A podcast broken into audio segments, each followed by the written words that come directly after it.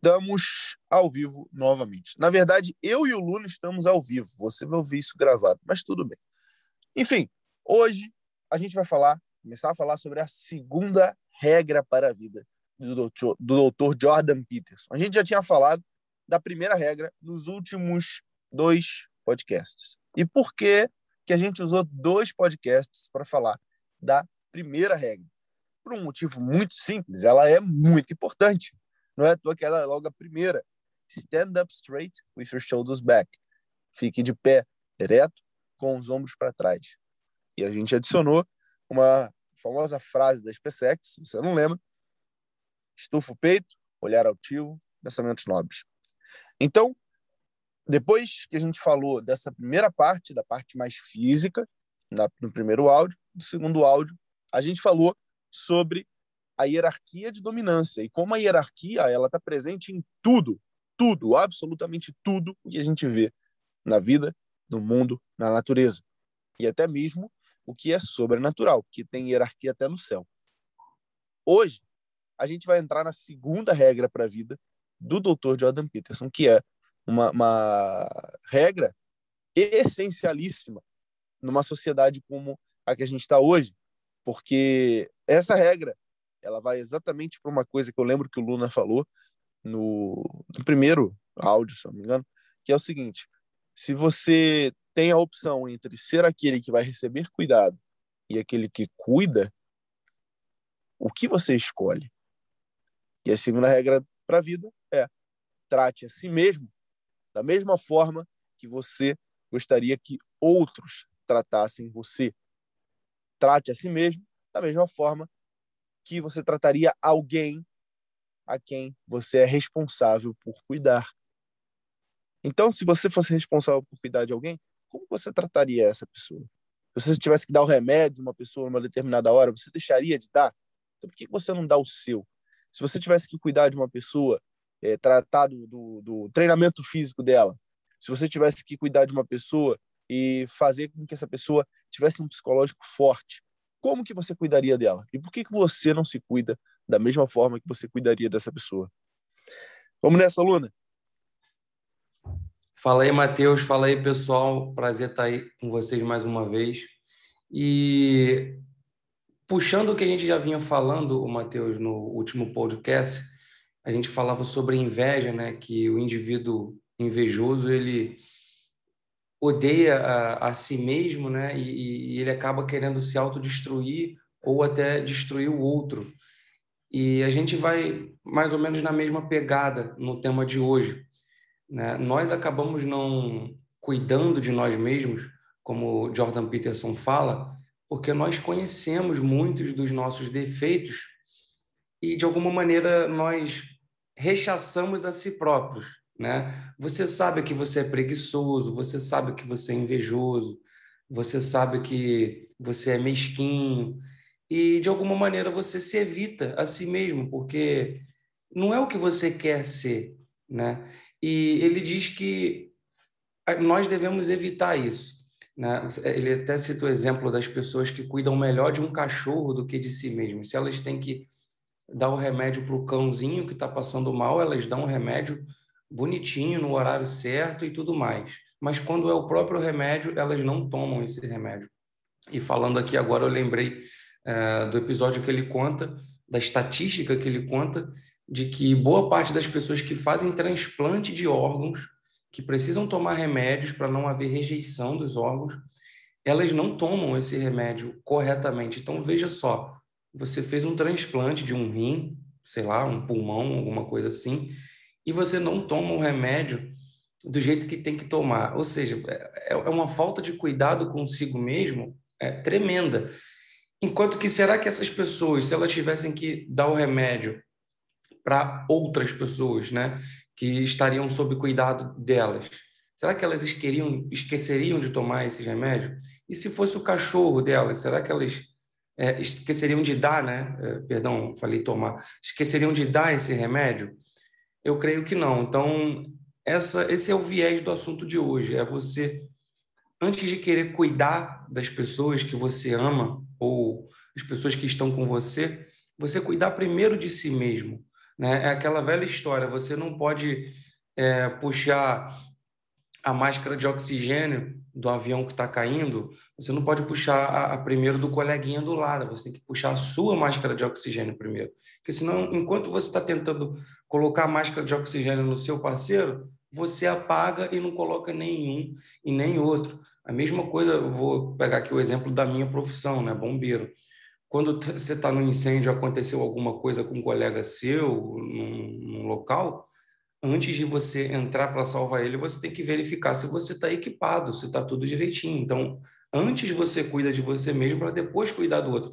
Isso aí, Matheus, é, vai, esse, o assunto de hoje vai ser mais ou menos é, parecido com o da hierarquia de dominância, porque isso serve para tudo, entendeu? Se você pegar a situação de trabalho, situação de estudo, situação de relacionamento com, com o marido, com a mulher, situação com os filhos, a educação dos filhos, tudo vai passar antes por você mesmo, de você cuidar de você mesmo, para depois você cuidar do outro. E, impressionantemente, as pessoas fazem o, o oposto, né? Elas deixam de cuidar de si mesmas para cuidar do outro né? Alguns por ignorância e outros até por uma falsa humildade, tipo, olha, vejam só como eu sou bonzinho com as pessoas e esqueço de mim, né? É uma espécie de vaidade também, né? Você se abandonar para poder cuidar do outro e ainda querer ser visto por isso. Para mim é o pior tipo de vaidade que existe. Por quê? Porque é a vaidade da pessoa que não admite que é vaidosa. É a vaidade da pessoa que não admite que tem pontos negativos. Eu vou direto ao ponto, vou meter o dedo na ferida nesse tema aqui, porque é um tema que eu gosto muito de falar, porque eu já sofri as consequências dele. Eu já fui uma pessoa que não cuidava de mim mesmo e eu sei a bosta que é viver sem cuidar de si mesmo. E por que que as pessoas fazem isso? Em primeiro lugar, se você gente, eu, eu, acredito, depois que eu aprendi um pouco mais sobre os quatro temperamentos, que eu estou estudando sobre eles, eu acredito que tudo sempre começa neles. Não tem jeito. Uhum. E o, o nosso, nossa sociedade, no geral, ela tem uma tendência de forma negativa para o temperamento fleumático, para as características negativas do temperamento fleumático. Toda a sociedade uhum. vai ser assim, porque o que mais tem é, é, o temperamento fleumático, é o mais comum que existe. Só que quais são as características negativas do, do temperamento fleumático? É exatamente a falta total de iniciativa, é preguiça como, como marca, né? consequentemente por causa disso, e uma preocupação excessiva com os outros e a ausência de si. A ausência de cuidado consigo, ausência de preocupação consigo, ausência de um pensamento acerca de, opa, peraí, será que eu estou cuidando de mim? Será que é, pô, eu tô muito preocupado ali com a vida da, da, do meu primo, porque ele tá fazendo isso, ele tá fazendo aquilo, mas será que eu tô fazendo também? Não, a parte negativa do temperamento fleumático, ela, ela coloca isso. Já a parte positiva tem vários outros aspectos. Mas o problema da nossa sociedade é que ela é como se fosse uma grande mãe fleumática totalmente negativa, sem virtude nenhuma. Principalmente a sociedade brasileira. Né? Outras sociedades têm no seu ethos cultural características positivas. Todas as sociedades, principalmente hoje em dia, estão sendo puxadas para essa, essa grande mãe fleumática, digamos assim, mas outras sociedades têm características positivas e também de outros temperamentos. Né? Uma sociedade, se você parar para pensar até estereotipicamente, a, a, americana ela tem uma coisa muito colérica. Né? É uma sociedade muito a ver com iniciativa, com ação, the American Dream, the American Way of Life, é tudo aquela coisa de vou lá, vou conquistar, vou fazer, coisa que simplesmente na sociedade brasileira não existe. E o que, que é a regra no nosso país? A nossa regra é ser um mongolão, é ser aquele, aquele cara histérico que tem medo de tudo, que é um, um mongol mesmo, idiota, é, ah, Matheus, você está sendo preconceituoso, não pode usar mongol desse jeito. Ah, mas você não gostou, mano, me denuncia. Ah, é um cara mongolão, é aquele cara que, que fica lá, ai meu Deus, ai, ai é o coronavírus, ai, é, pode ser que eu esteja pegando tuberculose, leucemia, ah, tem medo de tudo, tem medo, ah, não posso sair na rua porque eu posso tomar um tiro, bala perdida. Essas coisas podem acontecer? Podem, mas acontecem com um número ínfimo de pessoas, inclusive coronavírus. Vou meter o dedo na, na ferida mesmo. Ah, você é negacionista? Não, não me venha com os títulos de Globo para jogar em cima de mim. É uma coisa que acontece com um número ínfimo de pessoas. Numa sociedade de 200 milhões de pessoas, 2 milhões terem pego um vírus não é nada. É 1% da população. Não significa que você tem que sair por aí beijando todo mundo que você vê na rua e lambendo o chão. É uma coisa ainda assim perigosa, porque é um vírus que tem potência. Mas, na minha opinião, você tem que ficar mais preocupado com o que você deve fazer para evitar o vírus, e dentre essas coisas, o medo é a última delas, porque o medo abaixa o sistema imunológico, o medo destrói a tua confiança, destrói a tua capacidade de agir, como a gente já falou sobre o medo em outras, outros podcasts aqui, do que ficar preocupado com quão mortal e potencial o vírus pode ser. Desde o início da pandemia, eu conversava sempre com a, com a minha noiva sobre isso. Eu falava para ela, Bia, olha só, o que a gente tem que fazer é tomar as nossas precauções. Mas desliga essa porra dessa televisão aí. Porque a televisão está mais preocupada em movimentar duas indústrias. A indústria do entretenimento, que querendo ou não, o medo se torna uma forma de entretenimento, e a indústria farmacêutica, que a cada hora é, é, é um, uma solução nova. É álcool gel, é, é máscara. Antes a máscara não funcionava, depois a máscara passou a funcionar. Enfim, é, dificilmente você vê alguém falando né, na televisão sobre o que impede o coronavírus, o que você deveria fazer, você deveria, quais são as vitaminas que você precisa adquirir para o seu corpo para aumentar a sua imunidade. É, não, ninguém fala sobre a questão de que ficar cultivando pensamentos obsessivos, neuroses e medos de forma compulsiva vai fazer com que você tenha muito mais chance de pegar não só coronavírus, como qualquer vírus. Ninguém vai falar na televisão que o bombardeio de informações inúteis gera doenças psicológicas muito piores do que o coronavírus. Enfim, ninguém vai falar isso, porque não é o interesse que se fale sobre isso. Mas o ponto é, por que eu cheguei nesse assunto aqui? Porque exatamente pela nossa sociedade ter essa, essa característica histérica e mongolona, ela faz com que você se sinta mal por não ser assim.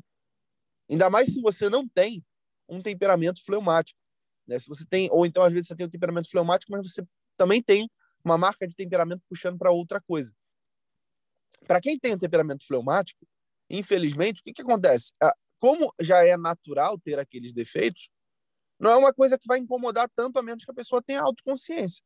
A menos que a pessoa se observe, comece a fazer um processo de autoobservação, de autoconsciência, pense, opa, isso aqui está errado, isso aqui é um defeito. Se a pessoa não tem isso, como o, o defeito natural, o temperamento natural, é realmente ter essas mesmas coisas, então tá beleza. Aí todo mundo fica um fazendo carinho na cabeça do outro, um com medinho de uma coisa, de outra. E, e quando eu falo de medinho, eu não estou falando só é, do que a gente está vivendo hoje. Na sociedade brasileira, o medinho é de tudo.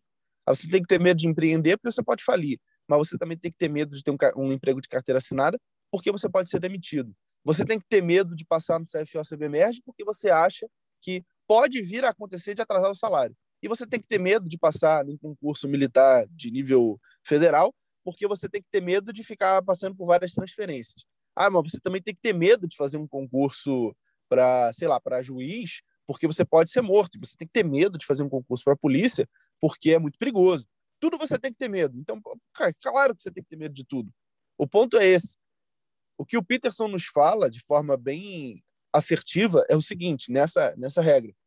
É você parar de esperar que o seu medo ele se magicamente se resolva. Ele não vai se resolver magicamente. O seu medo ele só vai se resolver a partir do momento em que você pegar a sua coragem, que em algum lugar ela está. Pode até ser que ela não seja muito grande, mas você vai ter que pegar ela. Você vai ter que pegar a sua coragem e começar a resolver os seus próprios problemas. Resolver, principalmente, os seus medos enfrentar os seus medos. Da mesma forma que você auxiliaria alguém a quem você é responsável de cuidar. Em vez de você querer criar uma aura de vítima ao redor de você e ficar lá, ah, olha como eu sou doente, ai, olha só, é que nem outro, outro dia, outro dia não, foi ontem, eu acho, ontem ontem, ontem, eu ouvi a história aqui de uma conhecida da família da minha noiva, que a mulher, bom, basicamente é saudável, pela, todas as vezes que eu olhei para ela, ela já já encontrei com ela, ela aparenta ser uma pessoa normal. E eu sei que por trás de uma fachada de pessoa normal sempre coisas acontecem, problemas podem existir. Mas a mulher diz que não pode sequer levar um lixo na rua porque é muito doente. Aí eu perguntei, né, para quem estava falando, mas ela é, é, doente de quê? Não, ela é muito doente, mas é doente de quê? É, é, é coluna. Eu falei, tá, mas um saco de lixo, um saquinho de, de, de mercado de lixo, não pode levar? Vai acabar com a coluna? Minha avó, com quase 70 anos, ela tem problema na coluna e ela cozinha, ela leva lixo para fora, ela tira pano, pó da casa, ela anda de um lado para o outro e ainda faz os atendimentos psicológicos dela pelo WhatsApp, que ela é psicóloga. A outra lá, com, sei lá, 30 e poucos anos, não consegue levar um saquinho de lixo na rua. Aí o ápice do vitimismo, a mulher pegou, ela tinha uma casa financiada, uma casa boa, ela passou o financiamento dela para ir morar numa kitnet de um quarto, basicamente é né, quarto sala, cozinha e banheiro, porque ela não, ela é muito doente, ela não pode limpar uma casa, ela não pode varrer casa. Então o que que acontece? O que que você vê com isso? Ela tá ali, já é uma mulher velha, já é uma adulta, mas ela está esperando que alguém venha para cuidar dela, para resolver os problemas dela. Ela está esperando que alguém consiga magicamente passar a mão na cabeça dela e falar: Ô, oh, minha filha, tadinha de você. Que nem a mamãe fazia. Só que ela não percebe que a mamãe, talvez a mamãe até esteja viva, mas a mamãe já não vai mais ter saco para ficar cuidando de uma velha que continua agindo como criança. Assim como você não deveria ter saco para se ouvir agindo imaturamente como uma criança. Você deveria ter nojo de ouvir a si mesmo, de ver a si mesmo agindo que nem uma criança. Porque é uma coisa que é doentia. Da mesma forma que você vê uma criança, você visse uma criança que age como adulto, você acharia doentio, você acharia muito estranho. Um adulto que age como criança também é doentio, também é estranho. É, é, é como ver o, um cadáver andando, ou então você vê uma assombração uma alma sem corpo, um corpo sem alma, ambas as coisas são aberrações, são coisas que você é, é contra a natureza, você percebe isso, é contra a ordem natural das coisas. Então, a primeira coisa, na minha opinião, que eu vejo nessa regra é o seguinte: você precisa ser responsável pelas suas próprias merdas. E você precisa saber limpá-las quando você faz. E isso não é uma coisa é muito difícil de fazer. Isso começa numa decisão. Você, ao longo de todos esses anos, você veio sendo condicionado externamente e você aceitou, vamos ser sinceros, vamos só ficar botando a culpa nos outros, você aceitou receber esse condicionamento para ser a vítimazinha mongolona histérica. Você vai ter que começar a ir contra esse condicionamento, porque você tem que entender que você foi adestrado, nem um cachorrinho, isso não é você. Não cuidar de você não é quem você é. E não é uma virtude você querer ficar é, se posicionando como cavaleiro branco. Não, eu nem cuido de mim. Eu prefiro cuidar do meu cachorro. Não, isso não é uma virtude. Isso não é uma virtude. Deixa eu repetir. Ah, eu nem tomo banho para poder cuidar. Eu vou, eu vou, até pegar um exemplo aqui duro. Por exemplo, seu pai, sua mãe é, tem alguma doença. Ai, eu nem tomo banho porque eu fico o dia inteiro no hospital com eles. Legal, você vai ser o terceiro doente. Pronto. É isso que você quer? Ser o terceiro doente? Se não é isso que você quer, comece a cuidar de você, porque eles precisam de você forte. Para de se colocar como uma vítimazinha perto deles. Comece a se colocar como uma pessoa forte que precisa estar ali para sustentá-los. E aí, no caso do Luna, né, ele trouxe o exemplo exatamente de uma profissão que é, que é isso, né? É salvar corpo de bombeiros.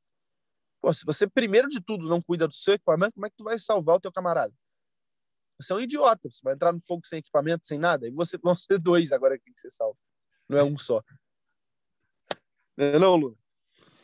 Matheus, você contando isso aí, eu lembrei de um, de um episódio de quando eu era moleque, tinha uns 3, 4 anos ainda, para você ver como a coisa é enraizada em nós. Isso é, é estrutural, é do nosso ser, e a gente tem que tomar consciência disso.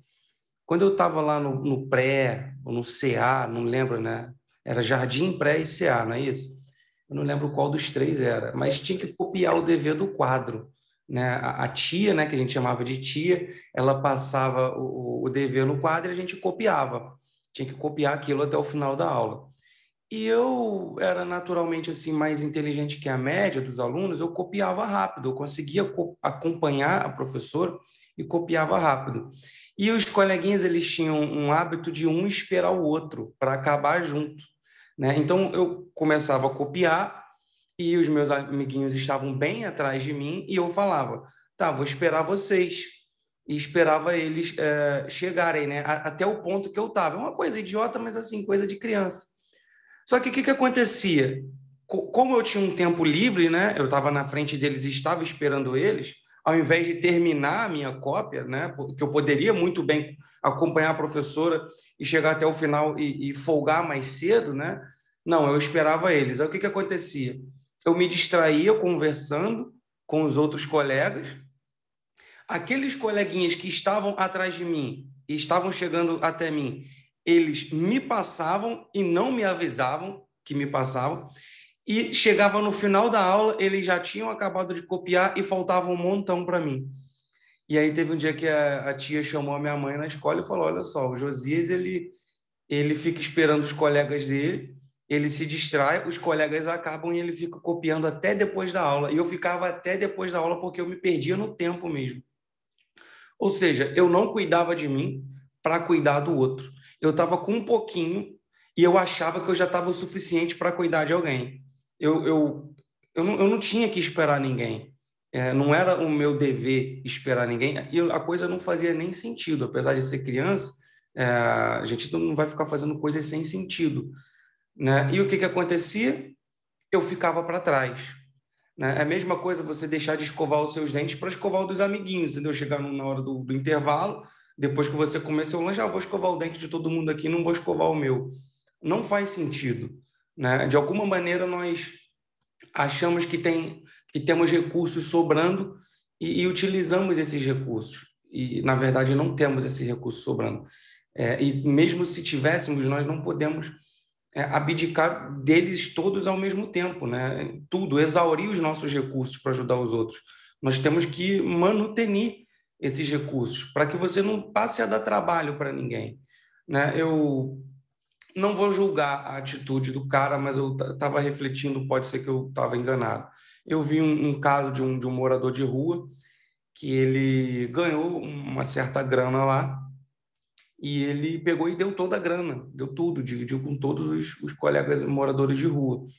Né? Não vou julgar o contexto do cara, etc e tal, mas me passou pela cabeça o seguinte, pô, se você pega aquele dinheiro e você dá tudo, assim, divide tudo, é, e não faz nada para multiplicar esse dinheiro, beleza, você aplacou a fome da galera ali num determinado momento, mas daqui a pouco vão sentir fome de novo, entendeu? Se você utiliza esse dinheiro para multiplicar, para fazer alguma coisa a mais, depois você consegue ajudar todos eles e ainda sobrar para você.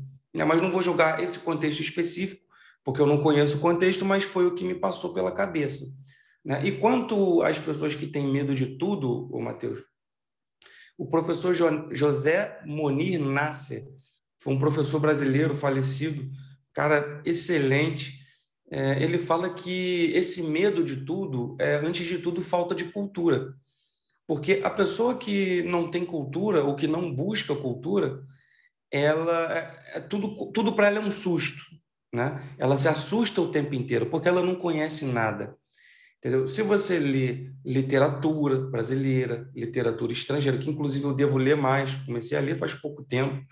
Se você lê psicologia, filosofia, se você ouve conteúdos de qualidade, como esse podcast, você começa a conseguir fazer uma leitura das situações da vida sem que você tenha que necessariamente vivê-la, entendeu? Vivê-las. Então, a sua falta de cultura faz você ficar assustado com muita coisa o tempo inteiro, porque tudo é novidade. Você não parou para pensar em nada. E é, é, justamente isso que a televisão quer.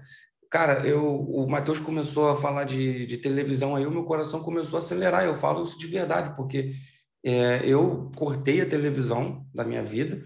E toda vez que eu paro para ver televisão, cara, eu particularmente sou um, cara mais sensitivo, mais sensível. Eu sou fleumático, então tem uma característica bem forte fleumática. Então, assistir televisão para mim faz muito mal.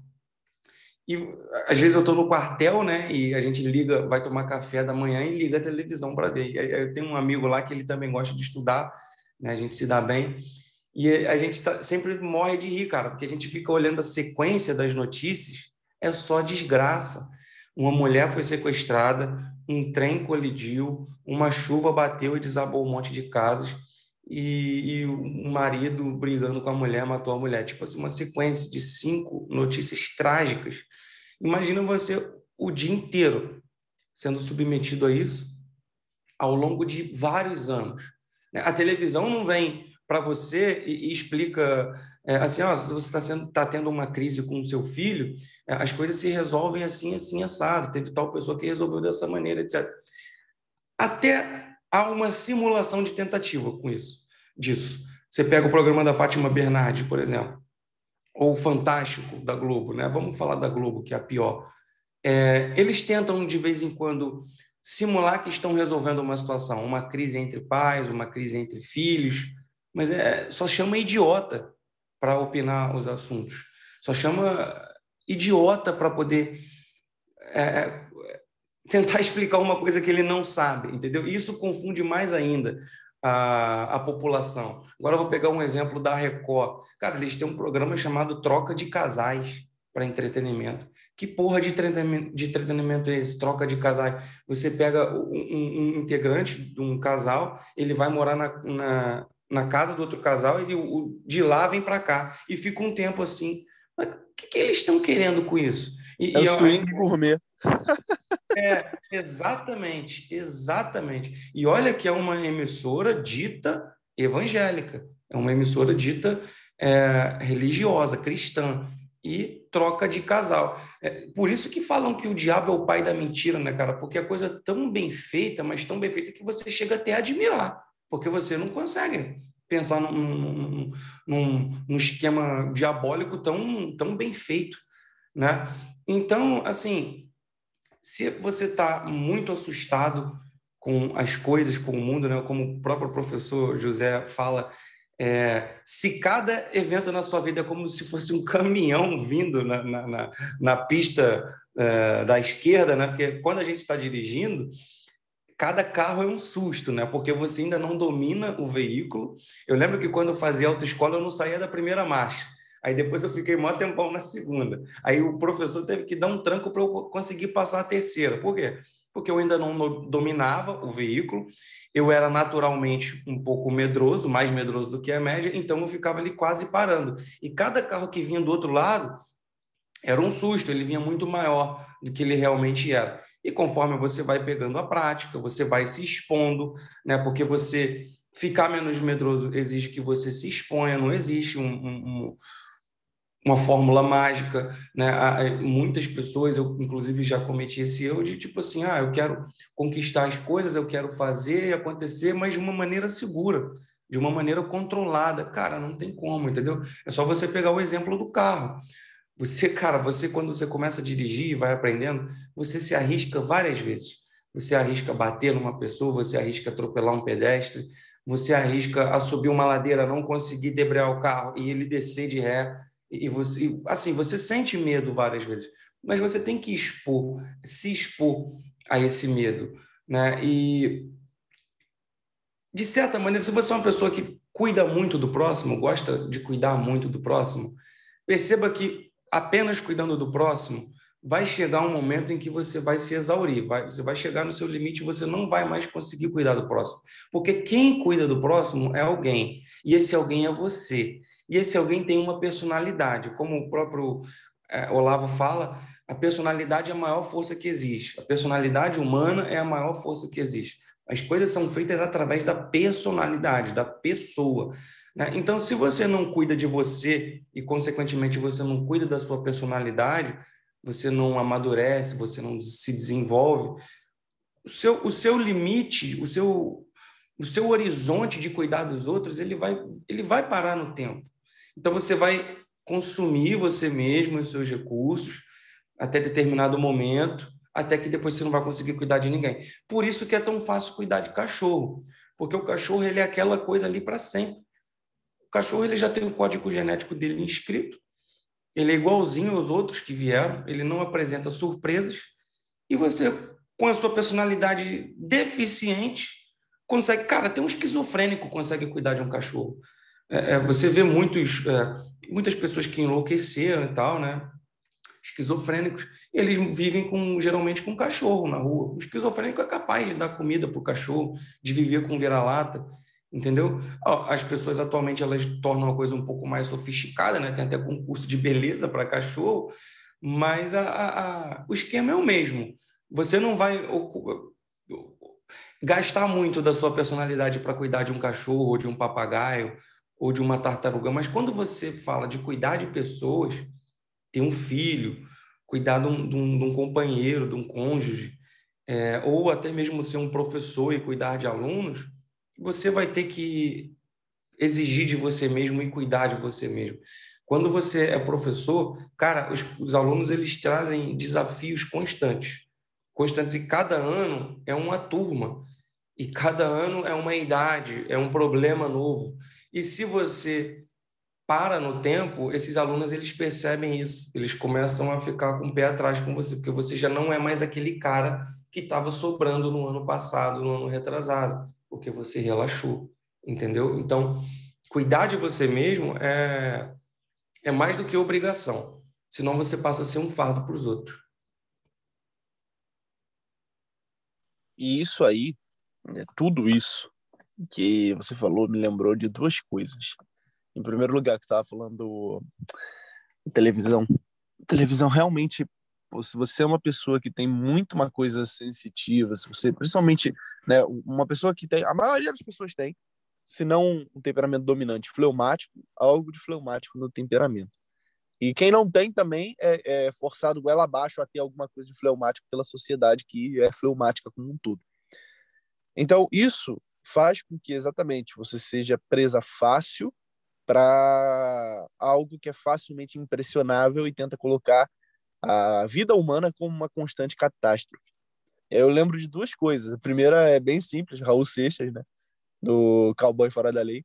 Eu não preciso ler jornais, sozinho eu sou capaz. Então, porra, é exatamente isso. Você já consegue mentir sozinho, você consegue abrir sua boca e falar uma mentira. Então, para que, que você precisa ler ou assistir jornal? Você já sabe que você consegue mentir. E, em segundo lugar, eu lembro do exemplo do Turô, né, o autor da Desobediência Civil. Eu acho que é Desobediência Civil o nome. Agora não, não lembro, não. Mas ele conta que ele foi morar no morar no campo, morar no Maine, nos Estados Unidos, que era matão do matão. E ele ficou lá porque ele estava cansado já dessa coisa de vida de cidade que a cada hora as pessoas se, se surtam por causa de uma notícia, por causa de outra notícia. E ele fala exatamente isso, que, é, bom, no final das contas, se você pegar um jornal de 10 anos atrás, você pegar um jornal de hoje, você vai ver que as notícias são iguais. Só muda, provavelmente, o lugar e os nomes. Só isso. É, são sempre as mesmas coisas. E, realmente, quando eu era criança, eu lembro que, se ligasse a televisão, eu ia ver. Ah, sequestraram fulano de tal a mulher tal foi morta pelo marido. Aí não sei quem morreu, não sei quem tomou um tiro, bala perdida, não sei quem foi atropelado. E se eu ligar um jornal hoje, vai ser a mesma coisa. Provavelmente só vai mudar os termos utilizados. Que aí o fulaninho que foi morto na orla de Copacabana, hoje em dia vai dizer que foi um crime de homofobia. Antigamente só falava que mataram o fulaninho. Se a fulana foi morta pelo marido ou pelo ex-marido, pelo ex-namorado, antigamente só falaram que a fulana ia, tinha sido morta. Agora vão falar que é feminicídio. Mas é a mesma coisa. As mesmas notícias, 10 anos, e daqui a 10 anos vai ser a mesma coisa, daqui a 30 anos vai ser a mesma coisa, até que essa porra de televisão finalmente vá à falência. Que eu, sinceramente, eu espero, eu oro todos os dias para que Deus leve todas as emissoras de televisão à falência e que só sobre a internet. Eu sei que isso vai demorar muito ainda, porque muita gente não usa a internet, mas espero que isso aconteça. E realmente essa coisa do medo ser falta de cultura, eu acho muito interessante porque vai exatamente na mesma direção de um estudo que o Jordan Peterson fez, está lá no Maps of Meaning, né? Mapas do Sentido, eu acho, em português, deve ser. É o primeiro livro dele, que fala sobre a estrutura do pensamento mapas humano. Traduziram para Mapas do Significado. Mapas ah, do Significado. Show. Então, é, é, nesse livro, ele, faz um, ele fez um estudo, ele trouxe algumas levantamento sobre a questão do medo. Que normalmente as pessoas dizem que o medo é adquirido, que as crianças não têm medo. E ele vai na contramão disso. Ele fala: não, as crianças têm medo sim, basta você observar, faça algum experimento com criança, dê alguma coisa que ela não conheça, primeiro ela vai ter curiosidade, depois ela vai ficar com medo, até que ela tenha alguém que, que dê segurança a ela. E ele pega uma, uma pesquisa extensa que foi feita com ratos, que coloca o seguinte: se você bota um rato numa gaiola nova, ele passa minutos parado sem fazer nada, com um medo extremo. E só depois desses minutos enormes, que para ele, né, na vida de um rato, é, minutos são horas. Depois desse tempão parado sem fazer nada, com medo extremo, que ele começa a explorar o ambiente, ele começa a tomar coragem para ir explorar o ambiente e aos pouquinhos tateando, andando, dando uma olhada no que está acontecendo em volta, para entender aonde que ele está, o que, que significa esse novo ambiente dele. Ou seja, o medo é a reação natural àquilo que você não conhece. O medo não é uma coisa que você aprende. E aí que está o grande problema da nossa sociedade. É que a nossa sociedade ela não, ela não só incentiva que você continue parado aonde você está sem ter curiosidade nenhuma, como ela incentiva que você mantenha o sentimento natural do medo, que não é bom. Ela quer que você faça isso. Ela, ela fica ali incentivando. Se você não, não tiver medo, você é estranho. E aí que tá. Você, exatamente por, por ter que ter, né, segundo os parâmetros socialmente aceitos, exatamente por você ter que ter medo, por você ter que ter medo de escolher, de repente, largar algo, entre aspas, certo, largar o seu, carteira, o seu emprego de carteira assinada para empreender, ou então por você ter que ter medo de sair na rua porque você pode tomar uma bala perdida, que você viu na televisão que o fulaninho tomou uma bala perdida na cabeça quando estava no portão de casa, e não buscar, né? não, não querer é, crescer intelectualmente a ponto de conhecer novas coisas e ver que isso acontece sim, mas não é tão frequente quanto a, a mídia tenta colocar. A gente acaba, no final das contas, numa sociedade de gente que não anda e não faz nada. Porque se você está paralisado pelo medo, você não cuida de você. Se a pessoa que está do teu lado também está paralisada pelo medo, ela não cuida dela e não cuida de você. Só que você está aqui paralisado pelo medo. Vamos pegar o exemplo dos ratinhos, que quando você coloca ele numa nova gaiola, ele fica paralisado por um tempo. Então, coloque dois ratinhos numa nova gaiola. Um, um vai ficar olhando para o outro e falando: Ó, oh, tá tudo bem, tá? Eu cuido de você. Só que ele não consegue cuidar nem dele, ele não consegue nem se mexer. E o outro fala a mesma coisa. Isso é um resumo da sociedade brasileira. Dois ratinhos numa gaiola nova. Aí você fica aqui parado, querendo se importar com o outro, com a vida do outro, com o que o outro está fazendo. O outro está ali parado também, paralisado, tremendo, é, com medo. E não consegue partir para uma ação para também poder cuidar de você, mas fica uma mútua promessa de que um vai cuidar do outro, um fica se importando com a vida do outro. Aí é aquela, aquele famoso clássico, né? Aquela coisa de, de família que um membro da família se arrisca. Um membro da família, a família toda é pobre, todo mundo é pobre, todo mundo é analfabeto. Aí um membro da família fala: Quer saber? Eu vou comprar uma casa, não vou ficar morando de aluguel, não. Pronto, todo mundo da família cai em cima dele. Você tá maluco? Todo mundo da família viu de aluguel. Você vai comprar uma casa financiada? Você vai gastar dinheiro? Você tem noção de que você pode não ter dinheiro para pagar o financiamento? Você pode ficar na rua? Você quer? Aí é onde tem o teste da, da força interna desse cara. Então, se ele realmente vai agir, vai falar, tá, problema é de vocês. Ou se não, é realmente, eles estão certos. Mas na prática, para que que o brasileiro age? Age para botar medo na cabeça dos outros a, porque exatamente por ele estar tá com medo, por ele estar se cagando de medo, paralisado, ele vai e age para botar medo na cabeça dos outros. E isso aqui é especialmente importante para as pessoas que vão fazer concurso militar, porque vão ouvir isso se já não ouvem, que com certeza devem ouvir. Oh, você tem certeza? Você pode passar três anos estudando, quatro anos e não passar em nada. Por esse tempo dava para fazer uma faculdade, dava para você já conseguir um emprego estável de carteira assinada. Para de perder teu tempo. E você não percebe que se você não tomar as rédeas do seu próprio cuidado e parar de ficar aceitando a opinião dos outros que não estão cuidando de você, ouça, por favor, entenda isso. Quando uma pessoa fala isso para você, ela não está cuidando de você. Ela está impondo a você os medos dela. E você vai aceitar os medos se você não tiver a iniciativa de cuidar de si próprio. Se você não entender que você é o responsável por cuidar de si próprio. Sem entender isso, você vai aceitar os medos dos outros como se fossem seus e você vai viver uma vida castrada. Você vai ser um cachorrinho castrado que fica o dia todo só comendo e dormindo. É a única coisa que você vai conseguir fazer. Porque você vai ter tanto medo, mas tanto medo de fazer qualquer coisa, qualquer coisa que seja, a coisa mais idiota, como falar um oi para uma garota, você vai ter medo. Porque, ai meu Deus, o que pode acontecer? Que no final das contas, a sua vida vai ser uma bosta. O risco é bom. O risco é saudável. Ter risco é uma das coisas que mais fazem o ser humano crescer. A primeira vez que eu peguei um carro na minha vida, você deu o exemplo do carro, eu, lembrei na hora, eu tava com o microfone desligado aqui, mas eu tava rindo. A primeira vez que eu peguei um carro na minha vida, eu saí cheio de medo. O carro, peguei o carro do meu pai, cheio de medo, fui na casa de um amigo. Cheguei lá, fui entrar com o carro na garagem dele. Enfiei o carro na parede da garagem. Arranhou a lateral do carro todo. Cara, tudo bem, entendeu? Tipo assim, e daí? Eu tô vivo aqui agora para contar a história. Agora imagina se eu, se eu ficasse sendo que nem um, um, um, rato assustado. Ai, meu Deus do céu. E se eu enfiar o carro na, na garagem do, do Vitor? E se eu isso? E se eu aquilo? Se eu bater com o carro? Você tem que estar disposto a bater com o carro. Você tem que estar disposto a enfiar o, o carro na parede da garagem, porque é só assim que você vai aprender. Depois que eu enfiei o carro na parede da garagem dele, eu nunca mais enfiei carro em parede de garagem nenhuma.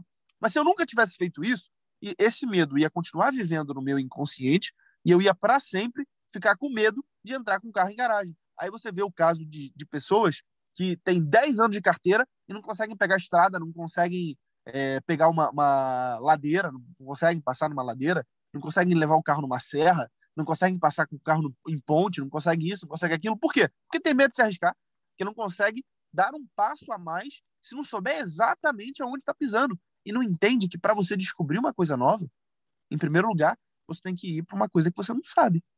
Porque senão, você nunca vai descobrir uma coisa nova. Eu acho isso surreal. Exatamente. É, é foda. É. Cara, aqui, engraçado que a gente pega o assunto que é geral, né? Cuidar de si mesmo e tal, é, como se fosse cuidar de alguém que está sob sua responsabilidade. Daria para ficar falando aqui genericamente sobre as coisas, mas é quase inevitável, quer dizer, é inevitável é, a gente não falar da. a gente falar da, da cultura brasileira. Né? E o que pegou mais aí para mim foi a questão da televisão. Por quê? Porque não é só você que está sendo bombardeado pela televisão, é todo mundo que está ao seu redor. Então, mesmo que você desligue a sua televisão, você vai ter mini televisões ambulantes no seu convívio, entendeu? Que o cara está cheio de televisão ali na cabeça dele e o que, que ele vai repetir? Televisão, enquanto ele está conversando contigo, enquanto você está com ele no ônibus e tudo mais. E pela lógica, né, até utilizo uma, uma, uma analogia que eu já acho que já falei aqui do Olavo, que aqui no Brasil é como se fosse um, um bando de caranguejos no balde. Quando um tenta sair, os que estão embaixo puxam ele. Né? É como se fosse para proteger, mas não, você está quase saindo do balde e os caranguejos puxam você. É, então, pela lógica, é uma rede que você está preso. Você está preso numa rede, uma rede gigantesca de 200 milhões de pessoas. Né? Quase todos os brasileiros assistem televisão exaustivamente. Né? E pegando até aquele mecanismo que já foi muito batido pela ciência, que é o mecanismo de luta ou fuga, que é aquilo, quando a gente está numa situação de perigo, nós seres humanos ou os animais, são dois, duas reações possíveis, ou a de luta ou a de fuga. O rato, ele é um exemplo ótimo disso, o Matheus falou do rato. Se você encurrala o rato e ele não ele e ele vê que não dá para correr, ele pula em você. Se ele vê que dá para correr, ele corre. Então a gente tem esse mecanismo já pré-instalado na gente, que é o de luta ou fuga. Os nossos antepassados sobreviveram graças a esse mecanismo. Então se você é, tá andando numa savana, por exemplo, você é lá um, um homem primitivo, você vê um outro ser humano que está lá caído com a mordida no, no, nas vísceras, você, opa, ou você foge, ou se já tiver lá o predador lá, você vai ter que encarar, não tem jeito. Então a gente tem esse mecanismo de luta ou fuga. E para acontecer essa luta ou essa fuga, é, tem um hormônio chamado cortisol, que ele é liberado na corrente sanguínea e ele ajuda a gente a, a ter um estresse a mais para poder fazer essa reação. Agora tu imagina você vendo televisão. Você fica sabendo de todos os acontecimentos que é, exigir, exigiriam de você uma luta ou uma fuga. Foi a mulher que foi estuprada no quintal dela enquanto lavava roupa. Foi o ônibus cheio de criancinha saindo da escola que caiu na ponte. Foi o helicóptero da Polícia Militar, que levou um tiro, foi abatido pelo assaltante. Foi a criança de seis anos de idade que levou um tiro lá na Rocinha. Cara, é, é, tanta coisa. Fora as enchentes, né? Também tem os desastres naturais. Não tem só violência, não. Tem as enchentes e as chuvas, os desabamentos e tudo mais, que eles também fa falam tudo isso. E também tem assalto a banco, tem os bandidos. Você vê, olha como é que eu tenho repertório, Matheus. Tem um repertório de desgraça gigantesco. Eu já assisti muito televisão. Então você fica com seu mecanismo de luta ou fuga fora da realidade porque você fica sabendo ao mesmo tempo de tudo que está acontecendo em todos os lugares. Sendo que, nesse momento agora, você está sentado na sua cadeira e você não está vendo tudo isso. Então, assim, geneticamente falando, nós não somos preparados para ficar recebendo um impacto tão grande, tantas informações de eventos que gerariam luta ou fuga. Se você pegar as épocas remotas, né, não precisa nem voltar 500 anos, não. Podemos voltar antes do surgimento do rádio.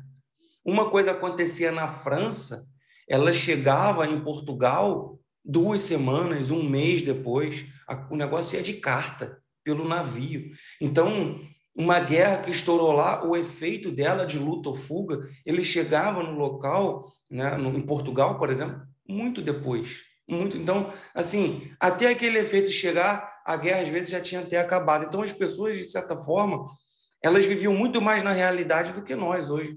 Nós temos hoje as notícias sendo transmitidas ao vivo, então nós, beleza, nós sabemos de fato o que está acontecendo. Então, assim, no sentido de conhecer a realidade, hoje nós estamos melhor do que antigamente, mas no sentido de viver a realidade, eu acho que hoje nós estamos muito mais é, desajustados. Né? Você está aqui, você fica sabendo agora que um avião atacou as Torres Gêmeas lá nos Estados Unidos.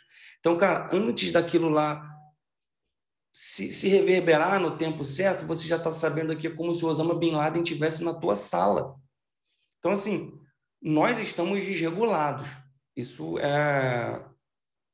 Eu não tenho dúvida disso. Nós estamos desregulados. E aí você faz o seu esforço para parar de ver televisão. Vai ser Vai ser tipo parar de cheirar cocaína, porque deve ser um efeito parecido.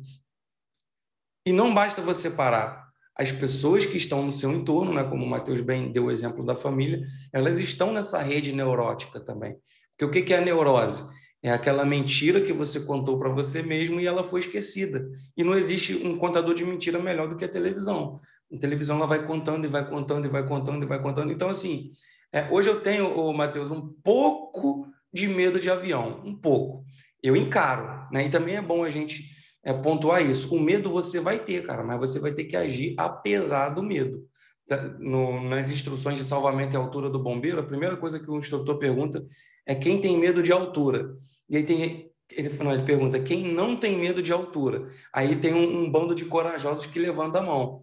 Aí ele fala, então é com vocês que eu não quero trabalhar, porque eu quero aqui comigo quem tem medo de altura mas quem vai enfrentar o medo. Né? É, existe uma linha tênue entre medo e pavor. O pavor é aquilo que paralisa, né? O medo não, o medo é normal. Então, assim, você vai encarar o medo. Né? É, então, assim, não é que você vai ser o destemido, o, o, o, maluco. Não, você vai continuar tendo medo, mas você vai encarar esse medo. E sabendo se desvencilhar desses, desses gatilhos, né, no caso, a televisão e as pessoas que convivem contigo, você vai conseguir ter o medo normal, porque na verdade nós não estamos com medo, né? Nós estamos paralisados, como o Matheus falou, que não deixa de ser uma fuga. Né? A paralisia é uma fuga. Você vê vários animais que, quando eles são atacados na natureza, eles paralisam, eles se fingem de mortos. E aí o predador vai embora. Isso é uma fuga. Ele conseguiu fugir daquele, daquele ataque, ele não tem velocidade, então ele paralisa. Então, assim, antes, antes nós estivéssemos fugindo, cara, mas estamos paralisados, porque nem capazes de fugir somos. Você vê uma gazela, um, um viadinho, né, um veado, ele ainda consegue fugir do leão, ele ainda tem um mínimo de capacidade. Uma tartaruga, não. Ela tem que se esconder e torcer para o casco dela aguentar. E eu já vi crocodilo rachar casco de, de, tartaruga. Porque quando eu vejo televisão, eu ainda tento ver algo que presta, tipo um Discovery Channel, o que ainda presta no Discovery Channel, que já foi a época do Discovery Channel. Hoje em dia só fica é, caça-fantasma, né? o pessoal caçando fantasma, entrando em, em edificações, procurando fantasma. Não tem melhor nada melhor para falar. Né? Então, é, você vai ter que se desligar da televisão para você parar de ter medo, se desliga da televisão e saber que tem um monte de televisão ambulante é, em volta de você, na sua família, no seu trabalho, no dia a dia, né? Quando você pegar um ônibus, etc. E tal. Então, assim, cara, a má notícia que eu, que eu tenho para dar é a seguinte, e não é para causar medo, é que você vai ter que ficar sozinho, você vai ter que se sustentar sozinho. A questão de ganhar dinheiro, de enriquecer, ele é o, é o primeiro passo de mudar de vida. É o primeiro passo. Qualquer ignorante, ele consegue desenvolver uma mentalidade de ganhar dinheiro. Mas para isso, né, utilizando lá as caixas hindus, Matheus, você vai depois evoluir um novo ponto, que é a questão do heroísmo, lutar por valores. Né? Por exemplo, é, eu sou contra o aborto, terminantemente contra o aborto, então é um valor. Para você lutar com, a favor de um valor, é, é muito mais difícil do que lutar para ganhar dinheiro já vai um pouco além. Agora, para você querer ter uma vida intelectual, você querer buscar a verdade, né? Você querer ler as obras de literatura, você querer entender o que de fato está acontecendo, você querer se tornar um ser humano melhor, você querer ter contato com Deus, descobrir se Deus existe ou não e buscar isso ativamente, é, você querer saber se o que os santos faziam era realmente um milagre você estudar aquilo. Cara, você, pronto, está sozinho, meu filho. Nem, não adianta querer buscar apoio. Ah, e o, o, problema do inteligente, o problema da pessoa que ela tem um mínimo de inteligência, é que ela acha que todo mundo é inteligente. Né? O burro não. O burro ele acha que todo mundo é burro e ele nivela todo mundo pela burrice dele. Então ele acaba que não sofre tanto, ele acha que está todo mundo igual a ele. O inteligente não. Ele acha que as pessoas que estão em volta dele também são inteligentes, então ele quer despertar a inteligência das pessoas. Enquanto mais acima está essa sua inteligência, quanto mais alto você busca, mais difícil vai ser você despertar essas pessoas. Geralmente você vai encontrar pessoas já prontas. É muito difícil você despertar a inteligência de alguém. A pessoa já está ali, cara, num, num, esquema de ação e reação, como se fosse um animal, que não tem como mais você entrar na cabeça dela.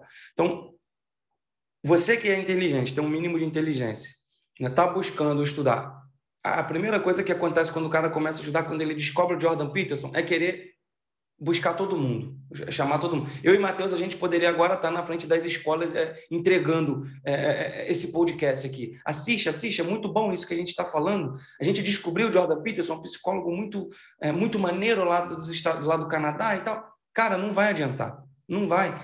É, a gente aqui vai pegar um ou dois ou três no máximo, que, que vai despertar mesmo.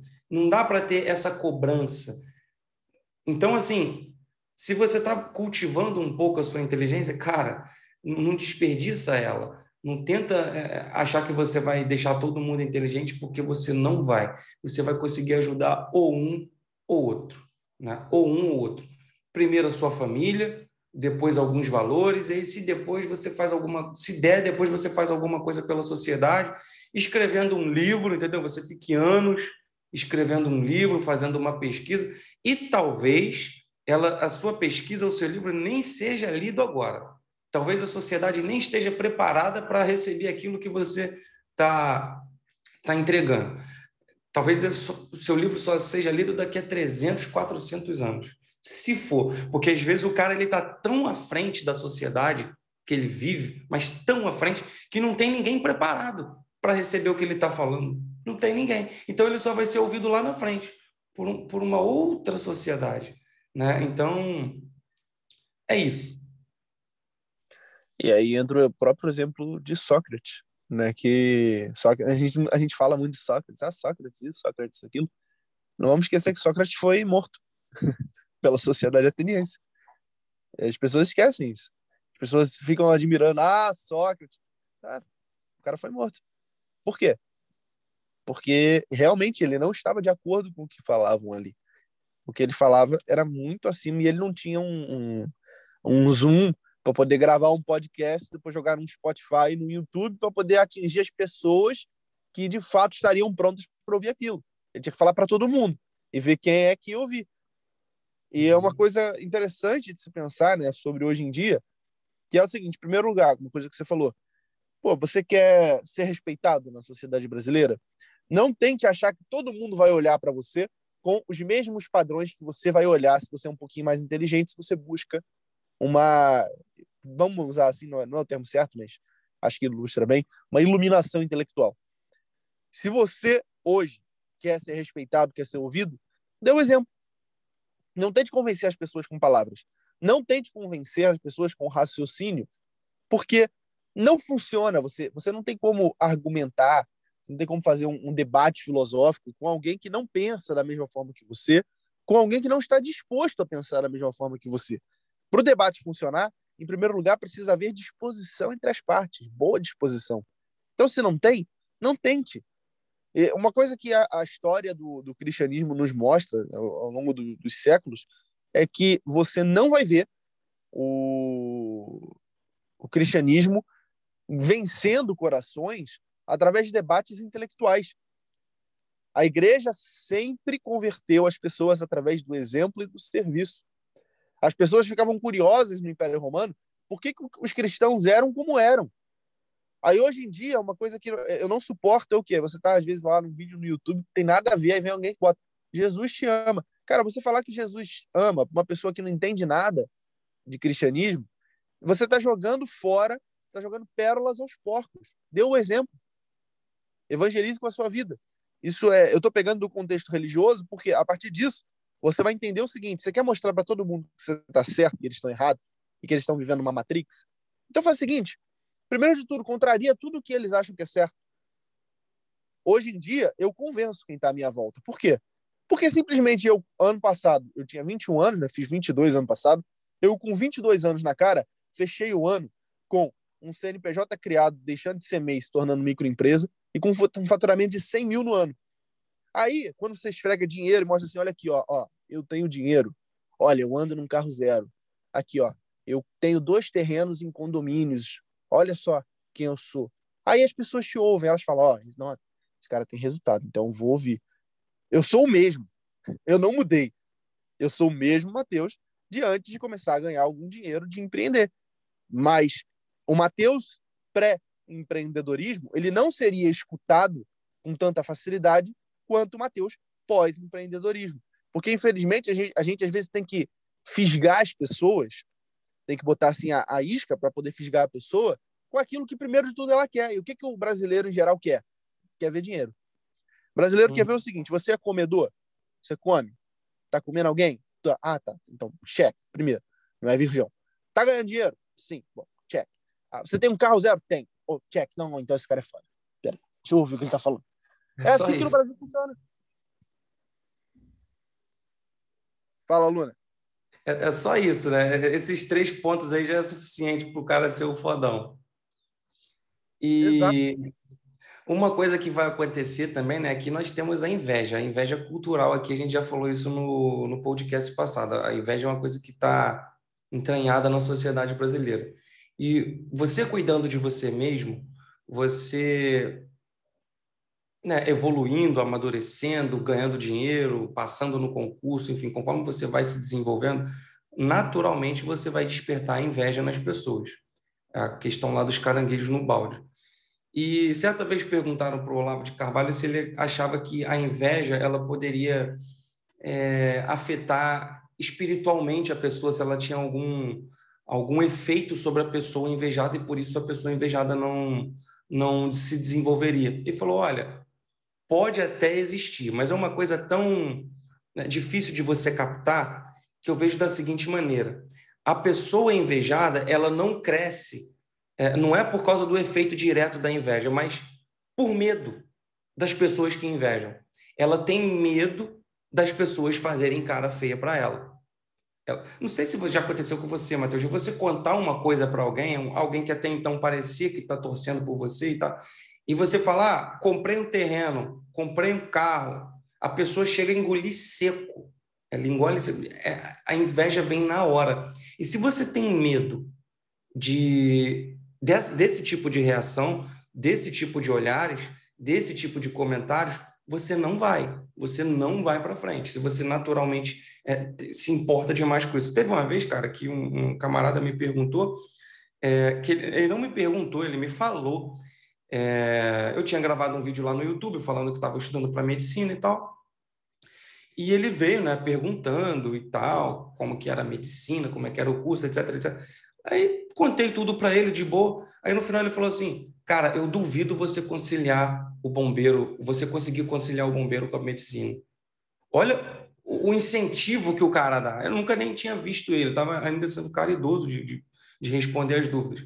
Então, se eu me importo com a opinião desse cara, o que, que eu faço? Eu faço ele, ele eu faço ele, eu, eu, eu confirmo o que ele disse.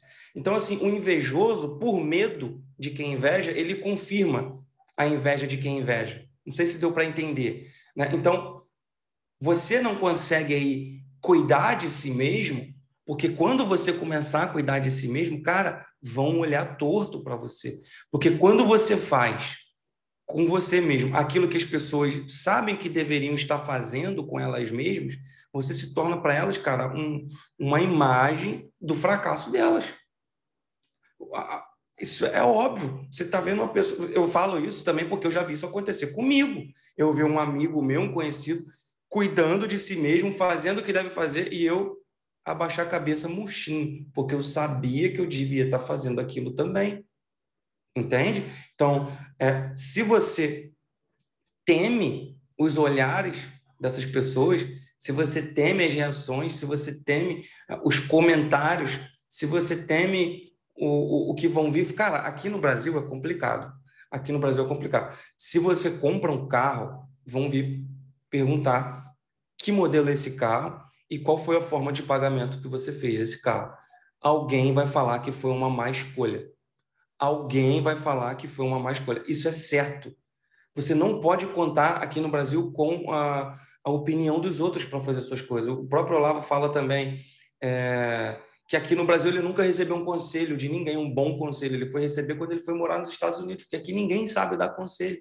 É um bando de fracassado, um bando de frustrado que já não consegue mais é, voltar atrás na própria vida e se, se julga como quem aprendeu alguma coisa com isso e aí agora quer dar conselho para os outros o cara não resolve a vida dele, mas ele pensa que, por já ter aprendido com a frustração, ele consegue ensinar alguma Cara, primeiro, fala para essa galera o seguinte: ó, primeiro muda a sua vida, depois você vem se meter na minha. Né? Então, tudo o que você for fazer, vai ter alguém metendo o, o, o, a mão, é, metendo o, o nariz onde não é chamado. Então, se você escolheu fazer a prova para soldado temporário do bombeiro, vai sair agora a prova para soldado temporário. Então, beleza, não é aquela coisa, né? não é igual ser oficial, mas assim, são oito anos ali com um salário estável. Se de repente você identifica que isso é para você, você bateu a intuição. Se você for contar com a opinião dos outros, já era. Já era. Ih, soldado temporário, você é maluco, vai ficar dando faxina lá no bombeiro para os outros, vai ficar ganhando um salário e pouco, rapaz, tá doido, para depois ir embora. Ou seja, você está entregando na mão dos outros aquilo, cara, que te pertence, aquilo que é a sua vida. Você pode pedir um conselho para uma pessoa ou outra. E ainda assim, essa uma pessoa ou outra, ela pode ter a, a, alguma falha na vida dela, que ela não está satisfeita, que se você se mostrar resolvendo na sua vida aquela falha que ela tem, talvez ela não seja mais aquela pessoa que você confiava. Ela, ela vai ser confiável, ela vai ser você vai conseguir ouvi-lo, né? vai poder ouvi-lo até determinado ponto. Porque se você evolui, evolui, evolui demais, vai chegar um ponto que você vai passar o horizonte de consciência daquela pessoa também. E a, a reação dela vai ser de estranhamento para você também. Então, assim, se você for pedir conselho para alguém ou contar com o conselho de alguém, conte com o conselho de alguém que está com um horizonte muito acima do seu. Muito acima do seu. E se você tiver com o seu horizonte muito acima da média, dificilmente você vai encontrar alguém é, com um horizonte muito acima do seu. Vai ser praticamente uma raridade você encontrar alguém assim que vai te aconselhar, etc. e tal. Então, no fim das contas, você está sozinho, é você e Deus. Né? Você contar com Deus e, e, seguir a sua intuição, aquilo que você vê. Né? Você tem que acreditar naquilo que você vê. O, o mal do medroso, uma grande característica do medroso, ele fica procurando pontos de apoio para tudo que ele faz. Então, ele vai procurar confirmação na internet, ele vai procurar confirmação nos amigos, ele vai procurar confirmação até em quem ele não conhece. Que aí ele já deixou de ser medroso, ele passa a ser chato.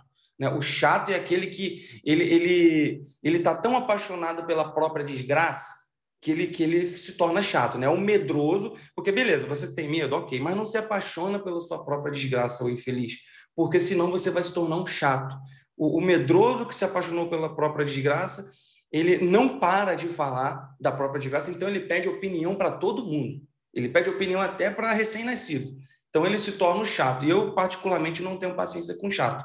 Eu tenho paciência com medroso, tudo bem, eu vou tentar te aconselhar se eu puder, mas se eu perceber que o cara está apaixonado pela própria desgraça e ele não está mais nem buscando a solução, mas ele está buscando só falar daquilo porque ele acha gostoso, aí, meu irmão, me poupe, entendeu? Se você é desses, né, me poupe, por favor, porque assim, eu vou morrer em algum momento, o meu tempo aqui nessa porra é limitado e eu não sou obrigado a ver você se regozijando falando da sua desgraça. Pelo amor de Deus.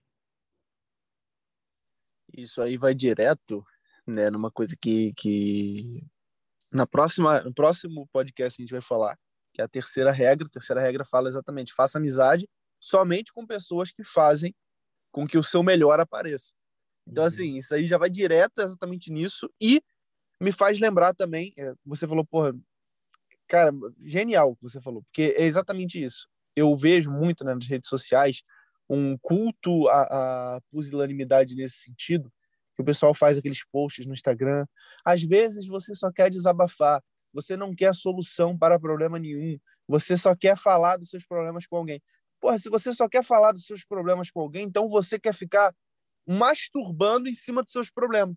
Uhum. Você não quer resolver. Você não está procurando alguém ali para te ajudar. Você não quer um amigo para poder sentar com seu amigo e falar: olha só, é, o que, que tu acha que eu deveria fazer para poder resolver isso, isso, isso? Não, você quer continuar vivendo a porra do problema, mas quer ficar falando para os outros, quer ficar entupindo o ouvido dos outros com bosta.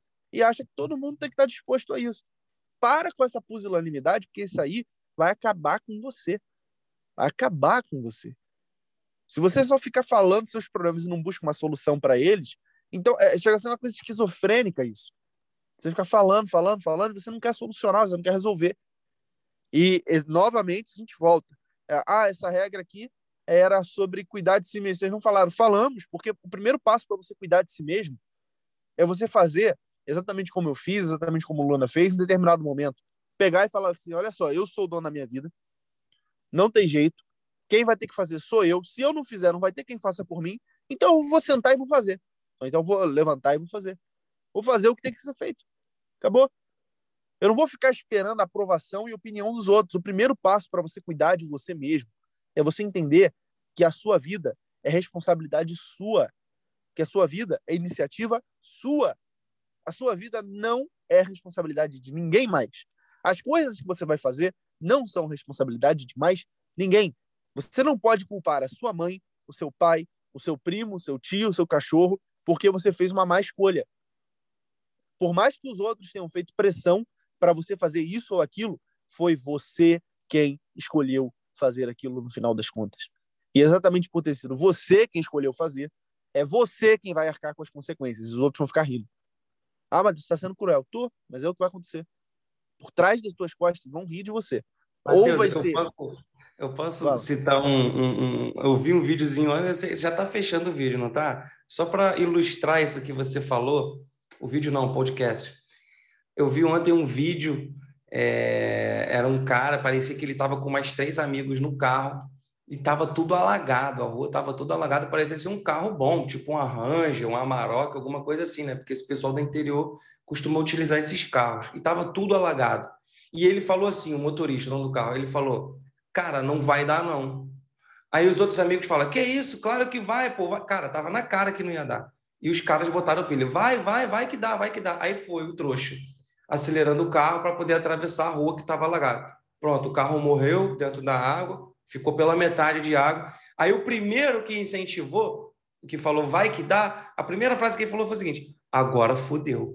Ou seja, ele não, ele não tomou a decisão que ele teve no momento, é, que foi o seguinte: não dá para ir. Ele percebeu que não dava, ele estava no volante. Mas o que? A pressão externa foi maior. Vai que dá, vai que dá, vai que dá. Ele não teve coragem para peitar os amigos. E isso aí também é uma dica, assim, só para fechar, Matheus. Se você tem amigos, é... você tem que ter coragem de peitá-los, tá? Não tenha medo. Não, não, cara, se eu puder deixar aqui o último conselho, se eu morrer daqui a pouco, eu vou deixar o último conselho aqui para quem está ouvindo, principalmente para quem é jovem. Não prostitua a sua personalidade para fazer parte de grupo de amigos, porque eles vão te obrigar a você fazer coisas que você não é para você ser aceito naquele grupo. E por você se sentir frágil, por você ser um bostão, você vai querer se sentir aceito naquele grupo para poder se sentir alguém. Cara, não faz isso. O preço que você paga é altíssimo. Altíssimo. Desculpe interromper, Matheus, é que eu lembrei, cara, dessa cena. Foi muito engraçado, porque o primeiro que incentivou falou depois, agora fudeu. Entendeu? Parece que sim, não, pô, o cara tá ali com um carro maneiro, vamos estimular ele a se fuder com esse carro aqui, que aí acaba esse carro, mesmo que desse para atravessar, mesmo que desse. Não, não era ideal, porque a água ela vai passar da altura do, do, do piso do carro, cara, vai molhar o banco, vai ficar tudo cheio de lama, pelo amor de Deus. Custa esperar a chuva, custa dar a volta. Coisa de imbecil, né? Porra, Coisa é. de imbecil. Coisa de imbecil. Cara, e, e, assim, isso aí que você falou é muito pertinente mesmo, porque as pessoas normalmente pensam muito em questão de família, né? Que não tem que ficar ouvindo só o que o pai, mãe, tio, tia faz, mas também é amiguinho, é a mesma coisa. É a mesma coisa. O que eu mais ouço mentorado meu falando é: ah, não, essa semana eu não estudei, meus amigos ficaram perturbando, não sei o quê. Eu falo, mas por que, que você tem essa porra, essa amizade? Por que ter medo de ficar sozinho, cara? Não tem que ter medo de ficar sozinho. Entenda, não é fácil né? Não é fácil ser o lobo solitário. Isso é fato. Mas ser o lobo solitário é necessário muitas vezes. E você tem que entender que se você caminhar sozinho o suficiente, lá na frente você vai encontrar gente que vale a pena. Gente que realmente vale a pena. Gente que realmente vai estar disposta a te ajudar de alguma forma, a ser teu amigo, teu amigo no sentido que o Peterson fala, que são pessoas que trazem o seu melhor à superfície, que não afundam você. Então, bom, eu acho que nessa semana aqui a gente pode deixar um desafio legal, Luna, que é o seguinte: para essa semana, todo dia, você que está ouvindo, você vai ter que tomar uma decisão controversa. Todo dia tome uma decisão controversa. Como assim, Matheus? Você, na tua casa, todo mundo, depois da janta, senta para ficar vendo Jornal Nacional? Muda hoje. Quando você terminar de jantar, você avisa para todo mundo, ó, eu vou pro quarto porque eu não vou mais assistir jornal. E vai, e não aceita a sugestão. Tomou a sua decisão? Vai, levanta e sai.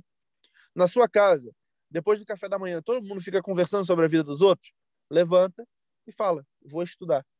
Vai e sai. E não aceita sugestão. Todos os dias, tome uma decisão controversa. Aproveita, faça dessa semana uma semana da sua independência.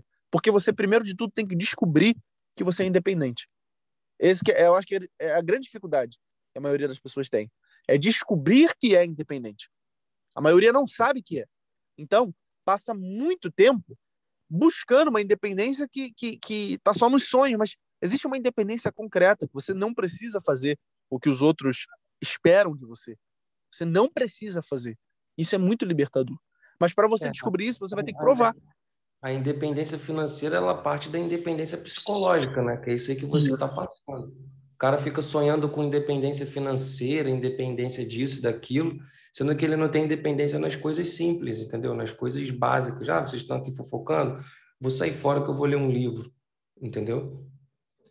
Exatamente isso. Pô, primeiro passo para eu ter minha independência financeira foi eu me desligar realmente das expectativas que parentes, amigos e a sociedade como um todo tinham de mim. Porque, querendo ou não, olha só, você que está ouvindo, você pode achar que eu sou um babaca.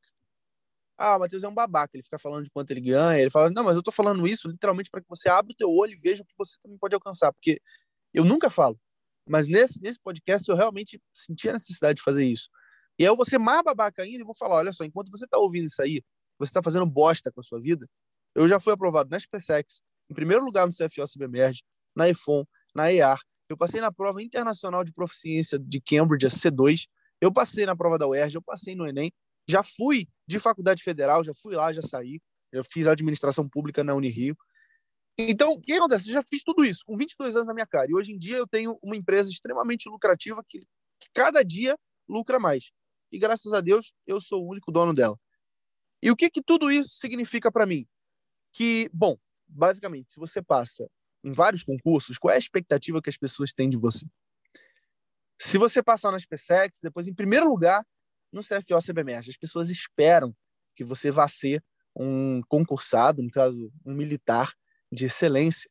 As pessoas já, já contam com o fato de que você vai ser militar, você vai ter o seu ganho estável, que é uma coisa que o brasileiro valoriza muito, vai ter sua estabilidade, sua segurança, que você vai ter o status de ser militar, que você vai ter isso, vai ter aquilo. E eu fiz uma guinada de 180 graus na minha vida, depois do, do da minha aprovação do CFO CBMS, falei, não, vou ser empreendedor. Eu não quero fazer outra cirurgia de cisto planidal, já estou cansado disso. Eu não, vou usar essa experiência tudo que eu aprendi para empreender. Vou criar algo na internet que realmente gere valor para as pessoas. Não vou ficar é, batendo com a minha. dando soco na ponta da faca. Besteira. Eu vou começar realmente a usar essas habilidades que eu adquiri para transformá-las em dinheiro. E transformar em dinheiro por transformar, não. Aí que está a raiz do empreendedorismo verdadeiro e sadio. É você transformar em dinheiro algo que é verdadeiro, algo que é útil. Eu sinto a necessidade de fazer isso aqui. Eu sinto a necessidade de conversar com você e mostrar para você que você não é o bostão que venderam para você a tua vida toda. Você pode fazer muito mais. Só que você só vai fazer mais a partir do momento em que você parar de esperar pelas expectativas dos outros e respeitar as expectativas dos outros. Não é porque os outros queriam que eu fosse bombeiro ou oficial do exército que eu tinha que ser. E não é nem porque eu passei na porra de uma prova em primeiro lugar que eu tenho que assumir. É a mesma coisa do Luna. O Luna porra, passou em segundo lugar. Não é porque ele passou em segundo lugar na prova que ele tem que ficar na, no concurso. Você pode fazer o que você quiser da sua vida. A sua vida, em última instância, é sua. Agora, entenda que as merdas que você fizer também serão suas e de mais ninguém. E as coisas boas que você fizer serão 100% suas e de mais ninguém. Pronto. Não é tão difícil assim aceitar esse, esse ponto principal. Só que as pessoas têm dificuldade em aceitar isso por um, uma razão subjacente aqui muito muito engraçada, que é o fato de que quando você aceita isso, você não tem mais desculpas. Você não tem mais quem culpar. E agora? É sobre responsabilidade. É. Quando você aceita isso, fudeu. Aí a criança, o cara falou, cara, agora fudeu. Ah, agora fudeu. Agora não tem mais quem culpar. Se eu, por exemplo, eu tenho aqui meu carro, eu tenho lá os terrenos, vou começar a construção da minha casa, em novembro eu vou me casar. E se eu falir no meio do caminho? Ah, se eu falir, fudeu, eu vou casar. Vou vender os terrenos, vender o carro e procurar um teto para morar. Pronto. É tudo minha responsabilidade. E se der tudo certo? Ótimo. Graças a Deus. Legal. É minha responsabilidade. Mas, em primeiro lugar, eu tive que fazer essas decisões controversas para que tudo isso pudesse acontecer. Então, eu acredito que é essencial ter essa visão sobre as decisões controversas e entender o que elas são, como elas funcionam. E se você não adquirir essa sua independência, você não adquiriu nada. Absolutamente nada. É isso aí, Matheus. Eu acho que é, tem um livro, um vídeo seu que você fala que leu 300 livros em cinco anos, foi isso? Foi. E o número está crescendo. Exatamente. É, tudo isso é conquistado através de conhecimento. Se o cara está aí, ele também só fica só recebendo passivamente o conteúdo, lógico, esse conteúdo que nós estamos passando ele é muito bom, mas ele é um conteúdo que vai para o cara de uma forma pra, de uma forma passiva. O cara também tem que ter uma busca ativa de conhecimento, é buscar ler, é um, sei lá, um Napoleão Hill, é, literatura, Machado de Assis, enfim, o cara lê tudo que puder ler, buscar ativamente o conhecimento para que ele consiga ampliar o leque dele, né? Nós aqui estamos entregando para ele aquilo que nós achamos que é bom.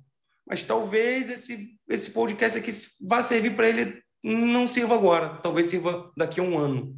Talvez só faça sentido para ele daqui a um ano, daqui a dois anos. Né? Tem muito conteúdo que a gente vai assistir, ele não, não serve naquele momento. Mas quando ele faz uma busca ativa pelo que ele está sentindo necessidade, a chance dele encontrar algo que encaixa perfeitamente é muito alta. Né? Então, não deixar de buscar conhecimento, não deixar, porque não é só é, na, na, na, na, força do querer também. Você tem que saber o que você está fazendo. Você tem que é, aprender novas habilidades, saber administrá-las e, e, tudo mais. Né? Não, ah, eu, eu, decidi que eu vou igual aquele puta merda.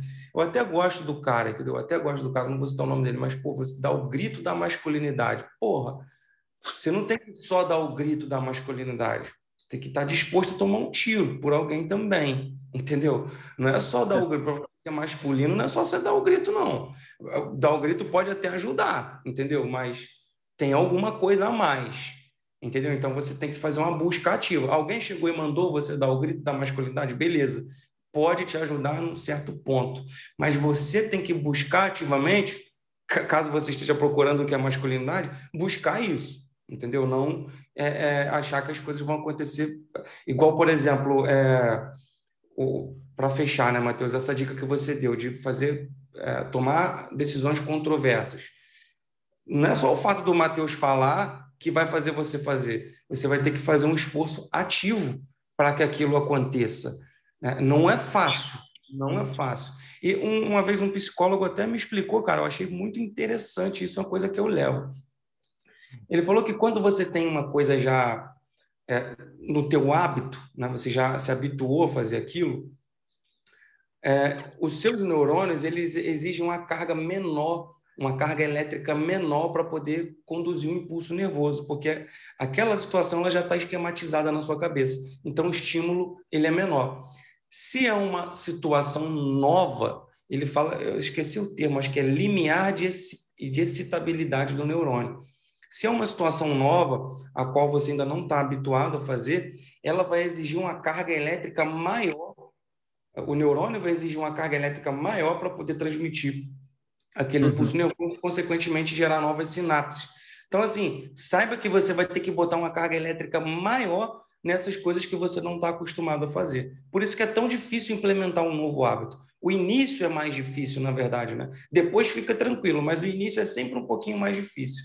Então, assim, saiba que vai ser difícil, não é molezinha e que vai, ter, vai exigir uma ação efetiva sua de dentro para fora. Porque, para muitos que nós falamos, Matheus, são pessoas que, como você falou, fleumático. Fleumático, o cara está numa fleumática. Então, assim, não adianta ele achar que o símbolo do fleumático é a água, né? A água, ela pode ter um movimento monstruoso se bem canalizada, e, e movimentar turbinas e gerar eletricidade, ou ela também pode ficar parada e dar dengue. Então, é. o cara, não adianta ele estar tá lá com a água dele paradona.